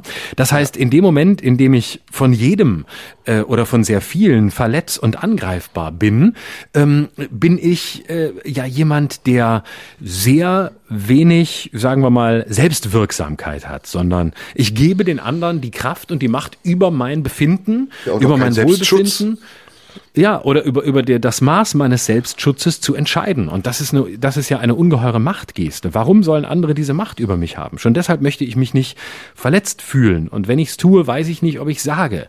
Weil ich ja. gar nicht möchte, dass andere Menschen diese, diese Macht in meinem Leben haben, weil ich ja. über mich selbst äh, in einer Form der, der Selbstermächtigung, Selbstermächtigungsgesetze ähm, ja. leben möchte und nicht, weil andere mir das vorgeben. So. Du hattest noch ein anderes Thema. Ich finde, das haben wir sehr genau. gut besprochen mit den Gefühlen. Das war doch ein gutes Thema, oder nicht? Das war ein sehr gutes Thema. Das haben wir sogar im Rahmen unserer Möglichkeiten mit ganz kurzen äh, Sackkratz und äh, anderen Unterbrechungen sehr vollständig ähm, aufgelockert. Besprochen aufgelockert. Richtig, genau. Also da kann jetzt keiner sagen, jetzt habt ihr wieder abgebrochen. Und wenn ihr das Gefühl habt, es hätte noch, wenn ihr das Gefühl habt, dass wir euch mit dem Thema Gefühle verletzt haben oder das Gefühl habt, wir haben das Thema nicht beendet oder zu spät beendet, dann bitte schreibt mir über Instagram. Oh, oh Gott. Ihr könnt auch über Twitter schreiben, ich habe überall Twitter live und so. Oder lasst es, oder, oder, oder lasst es bleiben. Und wenn ihr euch über wenn ihr euch über das alt, old, old White Man Husten meines lieben Kompagnons beschweren wollt, dann schreibt an die Marlene Dietrich Allee an Radio 1, Robert Skopin und Nein. Patricia Schlesinger. Genau. So, ähm, ich wollte tatsächlich über ein Thema mit dir sprechen, was ähm, ein bisschen sogar anschließend an das, was du gerade gesagt hast. Und zwar wollte ich mit dir über das Thema Distanz und Abstand sprechen. Und ähm, ich äh, war, tatsächlich kommen wir ja, kamen wir eben schon so ein bisschen drauf über das, was lassen wir zu, äh, wie viel Macht geben wir anderen. Und äh, ich kam aber über einen anderen Zugang dazu. Ich wollte also gar nicht so sehr jetzt über die private Welt der Distanz reden, sondern äh, aus einem anderen Grund. Im Sommer, als wir Sommerpause hatten, ist ja ähm, etwas passiert. Äh, und als das war, dachte ich sofort, da müsste ich mit dir drüber reden, aber du warst ja nicht da. Ähm, und zwar ging es um die Entscheidung äh, der Amazon Studios. Äh, ähm, Schauspieler, die queere Menschen spielen, die Schwule spielen oder wen auch immer, nur noch mit entsprechend ähm, queeren und ähm, schwulen Darstellern zu besetzen. Und ähm, ich fand das, wie sicher sehr viele andere auch, komplett falsch und komplett daneben, weil ich äh, der Auffassung bin, dass ähm, äh, das eine völlige Überbetonung von sexueller Identität ist und dass äh, das letztlich ja genau das in den Mittelpunkt rückt, was eigentlich gar keine Rolle mehr spielen soll und äh, weil ich auch der Auffassung bin, warum soll ein Schauspieler, äh, um jemanden zu spielen, genauso sein wie der und das dann auch noch nachweisen? Wie willst du das überhaupt nachweisen? Außerdem also ist es ein Zwangsouting. Genau, richtig, genau. Kommen wir dann dahin zurück, dass man gefragt wird, so sind sie schwul oder sind sie es nicht oder sind sie äh, was auch immer. Ähm, und vielleicht will der Schauspieler das gar nicht sagen oder was auch immer. Also es ist eigentlich ein riesiger Rückschritt. Wir sind im Grunde wieder da, äh, wo wir 1990 waren oder wann es war, als Rosa von Braunheim, Alfred Biolek und viele andere Prominente als schwul geoutet hat. Ähm, nur jetzt eben quasi institutionell verankert, vielleicht gegen deren Willen. So. Und dann kam ich aber darauf, auf einen anderen Aspekt und das ist der, über den ich eigentlich mit dir sprechen wollte, nämlich ähm, dass ja gerade der, der Schauspielerberuf einer ist, der vom Abstand lebt. Und zufälligerweise in diesen Tagen, als das passierte, äh, in den Amazon Studios, ähm, las ich einen Satz, äh, den ich sehr schön fand, äh, nämlich der hieß, ähm, wichtig, ich zitiere jetzt sinngemäß, nicht ganz wörtlich, ähm, entscheidend an der Qualität eines Schauspielers ist nicht, was er mir zeigt, sondern was er mich vergessen macht. Das heißt, äh, ist ein Satz von Ernst Jünger. Das heißt, der Schauspieler zeigt mir etwas äh, und er lässt mich eigentlich vergessen, wer er ist, wer er wirklich ist, äh, wie er lebt, was er denkt, wie er privat ist, sondern ich sehe voll und ganz die Figur, die er spielt. Und jetzt ist meine Frage an dich. Haben wir ähm, das Bewusstsein für einen produktiven Abstand, für eine Distanz zu uns, zu unseren Rollen, die wir spielen, und das müssen keine Schauspielerrollen sein, das können auch alltägliche Rollen sein, haben wir ähm, den Abstand verloren oder ha haben wir noch ein Bewusstsein für Distanz und worin könnte das Produktive der Distanz liegen? Puh, das ist eine schwere Frage, aber eine gute Frage, auf die ich gerne antworten möchte, weil sie natürlich auch meinen Beruf betrifft. Ähm, genau, ich habe also aber noch eine gern, Gegenfrage. Ja. Okay. Ich verstehe den Begriff der Distanz nicht genau. Was meinst du mit Distanz? Distanz also, zu sich selbst, ähm, also eine gewisse ähm, äh, gesunde Distanz zu dem, was man macht, also eine fehlende Identifikation oder zum Publikum? Äh, das kann beides sein. Also das will ich gar nicht festlegen. Das ist beides möglich. Also ich glaube, rein professionell betrachtet braucht der Darsteller oder ähm, der, der Schauspieler oder was auch immer braucht nach meiner Wahrnehmung immer eine Distanz zu sich, zu der Sache, zum Publikum, äh, zu allem. Sonst, äh, wenn, er, wenn er in dieser Form identisch mit sich würde, wie das beispielsweise in, in einer solchen ähm, Entscheidung verlangt wird, äh, ist meines, meines Erachtens der künstlerische Prozess tot. Und vielleicht gilt für hier, wie für vieles, worüber wir schon gesprochen haben, diese Analogie. Vielleicht sind wir auch dann in einer gewissen Hinsicht abgestorben oder tot, wenn wir eine Distanz zu uns selbst verlieren. Okay, das verstehe ich. Jetzt weiß ich auch, was du meinst. Also, ähm, lass mich darauf antworten. Es geht mhm. vielleicht am einfachsten mit zwei Theorien zum Schauspiel, die mhm. du sicher kennst. Es gibt äh, die, den Stanislavski-Ansatz und es gibt den Ansatz von Leo Strasberg. Mhm. Das Method Acting, wie man das auch nennt. Der Unterschied zwischen diesen beiden Theorien ist, dass bei Strasberg der Schauspieler die Rolle in sich selbst findet. Das heißt, die Rolle ist ein Teil seiner selbst, den er durch Arbeit, durch Forschung so weit aus sich herausholen kann, bis dieser manchmal sogar minimale Teil seiner selbst übergroß sichtbar wird und für den Schauspieler beherrschbar, erkennbar. Er kann damit umgehen. Und er kann es sogar so leblos werden lassen, dass es für den Zuschauer in dem Moment, in dem er es verkörpert, so aussieht, als wäre er das, aber er spielt das nur. Trotzdem ist die Grundlage bei Strasberg, dass der Schauspieler kennt, was er spielt. Es mhm. ist nämlich er selbst. Er spielt einen Teil von sich und überträgt vielleicht sogar eine Geschichte, die ähnliche Teile enthalten kann, auf sich, um die Teile dann deckungsgleich zu machen. Bei Stanislavski ist es anders. Bei Stanislavski spielt der Schauspieler etwas nach. Also er stellt sich vor, wie etwas ist, und das verkörpert er dann in seiner Vorstellung. Das hat natürlich Parallelen, weil in der Vorstellung von etwas, das man nachspielt, auch etwas enthalten sein muss, das man von sich selbst kennt. Aber im Gegensatz zu Strassberg, wo es fast eine psychoanalytische Komponente hat, die Rolle zu definieren und zu erkunden und zu ergründen, ist es bei Stanislavski eher ein technischer Prozess. Mhm. Und das ist sehr wichtig. Wenn du heute als Schauspieler arbeitest, dann musst du diese Distanz, von der du eben gesprochen hast, zu dir selbst erstmal haben. Denn du wärst, vielleicht verbinden wir es noch mit dem anderen Thema von eben, zu verletzlich. Du würdest Bereiche in dir entdecken, du müsstest mit diesen Bereichen und zwar unter Beobachtung in der Öffentlichkeit umgehen, von denen du gar nicht weißt, was sie alles beinhalten. Welche ja. empfindlichen Stellen, welche Traumata, welche Unschlüssigkeiten und angreifbaren Stellen auch darin enthalten sind. Und mhm. deshalb ist der wichtigste Prozess, den der Schauspieler bei Straßberg macht, zunächst mal die Analyse und die grundlegende Erforschung seiner selbst im Zusammenhang mit der Erforschung der Rolle. Und ich kann dir ein konkretes Beispiel geben. Ich habe ähm, eine Rolle mal in meinem Leben gespielt, zu der ich nur unglaublich schwer Zugang gefunden habe. Es war nämlich die ähm, Rolle des Kindermörders Jürgen Bartsch mhm. ähm, der Karl-Heinz Sadrinowski eigentlich hieß, in Essen geboren wurde und dann später ähm, umgekommen ist, beziehungsweise bei einem Operationsfehler angeblich gestorben ist. Ähm, Jürgen Bartsch war ein Kindermörder, der sogenannte Kirmesmörder, der in den 70er Jahren Kinder entführt hat, Jungs so um die acht bis zehn Jahre und diese Kinder systematisch aufgespürt hat und dann in eine Höhle gelockt hat, um sie dort zu foltern und anschließend umzubringen und dann nach allen Methoden des Kannibalismus zu zerstückeln. Ähm, und diese Geschichte dieses Menschen, diese sehr tragische Geschichte dieses Menschen, die hatte etwas damit zu tun, dass er selbst ein Adoptivkind war einer Metzgersfamilie aus Wuppertal. Ich äh, korrigiere mich gerne, wenn ich alle Zahlen nicht aus dem Stehgreif genau weiß, aber diese Familie hatte ihn adoptiert und hat ihn gefoltert, regelrecht gefoltert. Er musste Gedichte, Gebete aufsagen, musste das Fleisch in der Metzgerei zerschneiden und zerstückeln und daraus ist dann sozusagen dieser Wahn, diese dieser lustvolle Wahn entstanden, Kinder zu entführen und umzubringen. Und dann irgendwann wurde das zu einem großen Prozess. Er ist gefasst worden und dann eben bei einer Operation, es sollte, glaube ich, eine Vasektomie sein oder sogar eine Kastration, ähm, ums Leben gekommen, was zu einer großen Erleichterung in der Bevölkerung geführt hat und ja sogar Züge von Lynchjustiz hatte.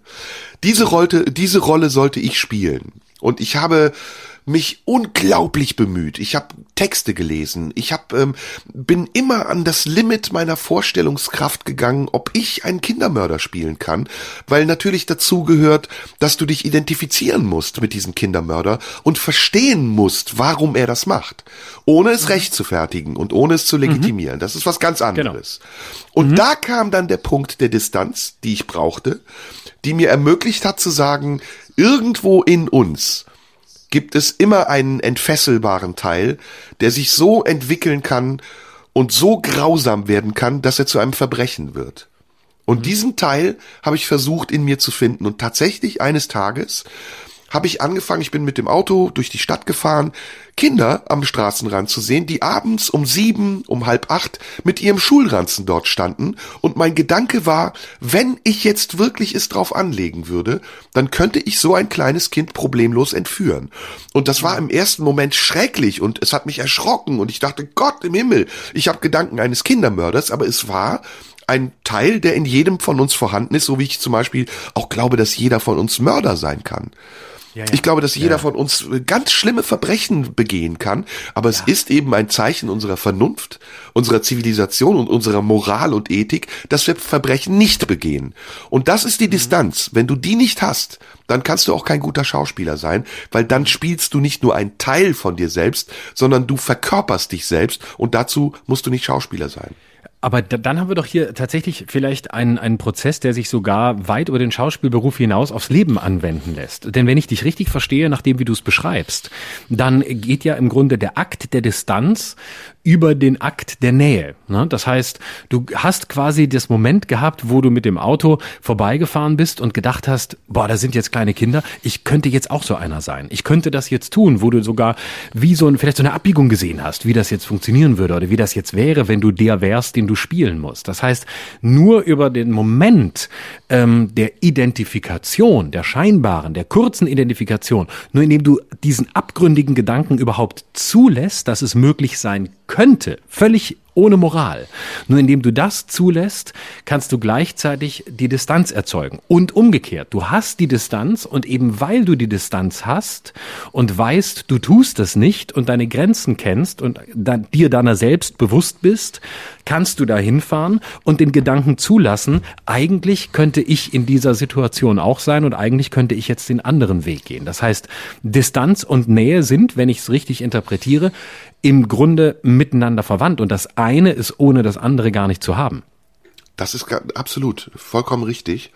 Und das ist auch sozusagen das tägliche Brot des Schauspielers. Und es mhm. ist auch etwas, was missbraucht werden kann. Also es ist heute, mhm. ähm, wird über das Schauspielen meiner Meinung nach viel zu wenig nachgedacht und auch nicht gesprochen. Man, man wird sofort Schauspieler, wenn man irgendetwas nachspielen kann. Aber Schauspieler zu sein bedeutet erstmal wirklich äh, sich zu erkennen und mit dem, mhm. was man an sich erkannt hat, umgehen zu können und dann im nächsten Schritt auch noch andere Dinge zu erkennen, die man mit sich vermischen und in der Öffentlichkeit darstellen kann kann. Es ist also ein hochkomplexer Vorgang, der erfordert, dass man sich auf etwas einlässt, das meinst du mit Nähe, und dann aber auch Dinge ausschließt, das meinst du wahrscheinlich mit Distanz. Und so genau. wie ich das eben beschrieben habe, alle sind wir Menschen wir haben alle die Veranlagung dazu, ganz schlimme Dinge zu tun. Und wenn die Konstellation stimmt und wenn die Umstände es ermöglichen, dann passieren die grausamsten Dinge. Dann wird ein Familienvater, der zwei Kinder hat, die er ganz tief und innig liebt, zum Mörder, weil seine Frau ihn verlassen hat und er der Frau irgendetwas Schlechtes tun will. Oder die kleinen Lügen, die wir haben. Wenn wir einfach nur Dinge tun, von denen wir wissen, dass sie unlauter sind, weil uns in dem Moment keiner beobachtet. Wir alle haben das in uns. Aber wie wir damit umgehen und wie wir respektieren, dass auch die anderen damit umzugehen haben, das ist eben eine Frage der Zivilisation und der Gesellschaft, in der wir leben. Und wenn wir das nicht hätten, dann würden wir in, in, in einer in einer Horde von, von Unzivilisierten leben, die das tut, was sie will, ohne Rücksicht darauf zu nehmen, was der andere eigentlich dabei empfindet. Ich war mal im, äh, im Deutschen Theater in Berlin gibt's jeden Tag, jedes Jahr die Autorentheatertage. Und vor einigen Jahren war ich da mal ähm, weil das Thema war ähm, Authentizitätsterrorismus, was ich schon einen großartigen Titel fand. Geil. Und da war eine ganz tolle Podiumsdiskussion. Unter anderem dabei war ein äh, Autor, der mir immer mal wieder später auch begegnete, ich glaube John van Düffel, der war damals Dramaturg am Deutschen Theater. Und der sagte was ganz Tolles. Der sagte, ähm, dieser Begriff Authentizität, der ja auch einer meiner Hassbegriffe ist, ähm, ist äh, eigentlich völlig missverstanden in der Art und Weise, wie wir ihn benutzen. Authentizität entsteht über äh, ein Fremdwerden sich selbst gegenüber. Das heißt, der authentische Schauspieler, dem du abnimmst, dass er die Rolle, die er spielt, scheinbar lebt, dass, bei dem du denkst, der ist jetzt diese Figur, egal wer er ist, äh, der kommt dahin eben nicht, indem er sich diese Figur einverleibt, sich ihr gleich macht oder sich die Figur gleich macht, sondern der kommt dahin, indem er über den Moment des tiefsten, größten Abstands aus sich herausgeht, alles Authentische, was in ihm ist, zunächst verlässt, um anschließend um in die Rolle zu gehen, alles, was in ihm ist, das ganze riesige Potenzial, seine Abgründe, seine Talente, seine Chancen, all das in die Rolle reinzulegen und dabei aber das Fremde dieser Rolle genauso anzuerkennen wie die anderen Anteile. Und dann erst kommt der Moment der Authentizität, weil sie dann sowohl die eigenen als auch die fremden Anteile so integriert, dass sie da sind, ohne zu beherrschen. Dann machen wir direkt mal eine Schauspielübung mit dir. Du hast ja auch Schauspielunterricht ja. gehabt, ne? Wie ja. würdest du einen König spielen? Äh, ich würde mir definitiv keine Krone aufsetzen. Ich will ja nicht Die Antwort ist aber falsch. Es gibt nur Warum? eine richtige Antwort. Nämlich? Gar nicht. Weil der König du ist König. Der spielt sich nicht. Der wird von den mhm. anderen als König gespielt. Mhm. Und das ist die Lösung. Das ist tatsächlich, du hast es eben wunderbar auf den Punkt gebracht. Es gibt Schauspieler, zum Beispiel Christian Bale. Das ist ein Paradebeispiel mhm. für Schauspieler, die sich die Rolle aneignen. In einem sehr mühsamen Prozess. Man nimmt mhm. 20 Kilo ab, dann nimmt man wieder 30 Kilo zu. Man verkleidet sich. Da gibt's sehr, sehr gute Schauspieler. Gary Oldman ist ein, ein Verwandlungskünstler. Ich habe äh, hab ich dir mal erzählt, dass ich Gary Oldman kennengelernt habe? Nee. Ähm, nur ganz nebenbei, also ist eine lustige Anekdote und dann komme ich wieder auf das Thema. Ähm, ich war auf einer Filmpremiere in Köln und ähm, wir haben einen Film geguckt, der war okay. Und anschließend saß ich in der Bar und neben mir saß ein Typ. Und ich habe mich mit dem wunderbar unterhalten auf Englisch. Und der war ganz bescheiden, ganz unauffällig, ganz un unscheinbar. Und dann habe ich ihn gefragt, was er so macht. Und dann hat er gesagt, ja, er ist Schauspieler. Ah, okay. Und wo? Und dann hat er gesagt, ja, in London. Und dann habe ich aber nicht weiter nachgehakt. Und irgendwann sitze ich im Kino und sehe diesen Typen und denk, das ist doch der Typ, mit dem ich da am Abend gesessen und gesoffen habe. Und dann war das Gary Oldman. Und ich habe den nicht erkannt. So unscheinbar war der privat, weil dieser Typ ein Verwandlungskünstler ist. Der kann den Kommissar spielen bei Batman, der kann aber auch einen Bösewicht spielen in Demolition Man. Du wirst ihn nicht erkennen. Hingegen andere Schauspieler immer nur eine Variante von sich selbst spielen.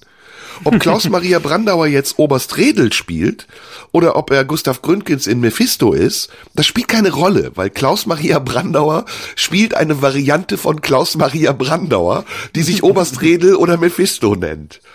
Und das ist das, mhm. das ist das Spannende. Mein Ansatz ist anders. Ich glaube, der Schauspieler muss zu gewissen Teilen auch sichtbar sein als derjenige, mhm. der er ist. Aber er darf auch die Rolle benutzen, um Teile von sich durch die Rolle zu ersetzen. Weil er kann nicht, du kannst nicht komplett transparent sein, ohne dass du angreifbar wirst. Denn wenn du mhm. nackt auf einer Bühne stehst, das ist immer noch äh, übrigens auch ein Phänomen. Wenn man nackt auf der Bühne steht, was ich oft musste, fühlt man sich total angezogen. Aber ich meine jetzt, wenn man geistig nackt auf der Bühne steht, also wenn ich jetzt den Zuschauern sozusagen meine innersten Gefühle zeigen würde, die ich zu einem Thema, nennen wir das wie eben Kindermörder zum Beispiel habe, dann würde ich mich extrem unfertig und angreifbar machen. Und das ist nicht Aufgabe des Schauspielers, weil der Schauspieler steht nicht in seinem Dienst, sondern er steht im Dienst des Textes, den er spielt. Schön. Spannend, Entschuldige, ja, ich habe hab sehr lange gesprochen gerade, aber es ist ein, ich, du hast das Thema eröffnet, ist natürlich ein natürlich. Leidenschaftsthema. Ja, eben, deswegen habe ich es auch angesprochen. Ähm, und Danke für haben Thema. quasi, na klar, jetzt haben wir quasi die Distanz des Schauspielberufs und dann können wir bei einem anderen Mal ziehen wir das Thema ein bisschen mehr in den privaten Raum. Äh, Abstand und Nähe oder Distanz ähm, jenseits des Schauspielberufs. Das machen wir beim Gerne. nächsten Mal. Sind wir denn so. durch? Oder haben wir noch ich würde sagen, Boulevard? Ja. Vor Nö, unserer nächsten Episode mhm. Oh, ist übrigens der willst du dir das Husten abgewöhnen? Oh, wann ist der denn? Ich glaube am Freitag. Ach, wie toll. Bin leider nicht da. Du? Leider nicht da. Okay, oh, du bist schade. nicht nominiert, würde ich sagen. Oh, verdammt nochmal. Ah, nee, ich habe auch die Nominierung abgelehnt. Ich habe gar nichts damit zu. Ich bin, kann nicht, bin verhindert, habe wichtige Termine, kann nicht, bin nicht Ja, da. Schade, ja schade, schade. Oh, das Event des Jahres. Oh, verdammt nochmal. Ja, Scheiße, ja. oh, ich wäre so gern da. Oh, Und was meinst du, wer ihn bekommt? oh, ich weiß es nicht. Ähm, Olli Pocher. Na, also ich habe, glaube ich, einen sicheren Tipp. Ich habe einen sicheren Tipp. Den kann ich ganz zum Ende sagen, ohne dass du ihn kommentierst. Ich, hab Ich weiß, Ahnung, wer ihn auf keinen Fall bekommt. Okay, so, los, sag, wer ihn nicht bekommt. Wir beide. Obwohl er nominiert ist. Keine Ahnung, wer? Luke Mockridge. so, das reicht. Es war eine sehr schöne Sendung und wir hören uns nächste Woche wieder, oder? Bis nächste Woche. Das, muss jetzt- gut. das habe ich nicht verstanden. Ich verstehe es nicht. Erklär ich dir später, mein Lieber. Erklär ich dir Ja, ich später. ver- Lange Sorry, Geschichte. tut mir leid. Ich bin, bin raus. Okay. Bis nächste Woche. Bis nächste Tschüssli. Woche. Mach's gut. Tschüss. Bye bye. Küsse. Das war Schröder und Sumunju. Der Radio 1 Podcast. Nachschub gibt's in einer Woche.